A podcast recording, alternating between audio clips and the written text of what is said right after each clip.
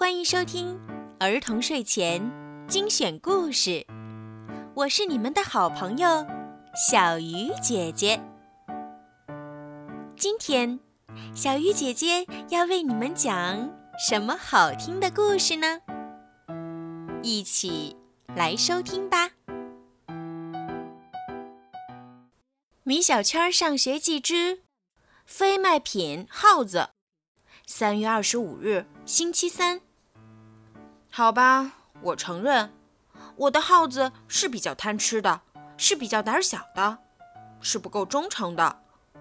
可是今天，姜小牙居然跑过来说要买下耗子。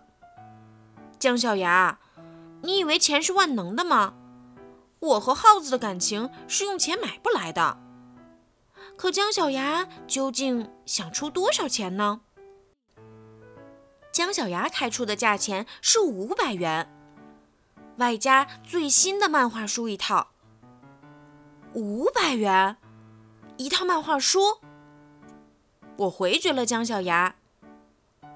姜小牙说：“那五百五十元行吗？五百六也不行。我说过的，不管多少钱，我都不会卖耗子的。”今天的语文课十分有趣。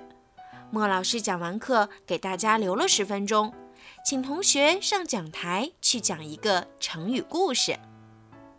什么都懂的车迟第一个走上讲台，他给大家讲了一个精卫填海的故事。李黎讲了一个南柯一梦的故事。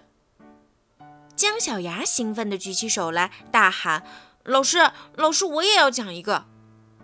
好吧，姜小牙，你上来讲一个。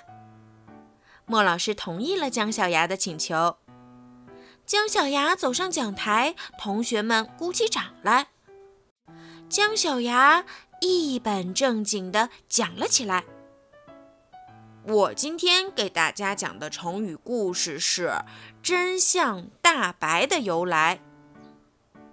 真相大白的由来，我还真没有听过这个故事。”姜小牙接着说。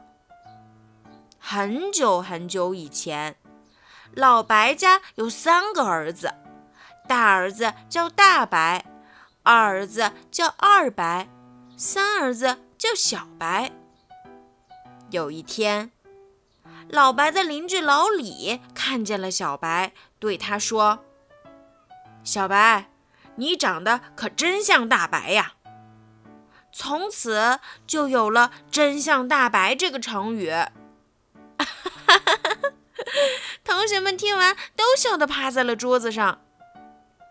莫老师都快被姜小牙气死了，可是他还是没有责怪姜小牙。莫老师，你真是太好了！好了，今天的故事就听到这儿了。如果你们喜欢听小鱼姐姐的故事，记得帮小鱼姐姐点赞、转发和评论，也可以把我的故事分享给你们的好朋友们，一起来收听。如果你们想听到属于你们自己的专属故事，可以让爸爸妈妈加小鱼姐姐的私人微信，全拼猫小鱼数字九九来为你们点播。好了，时候不早了。宝贝们，晚。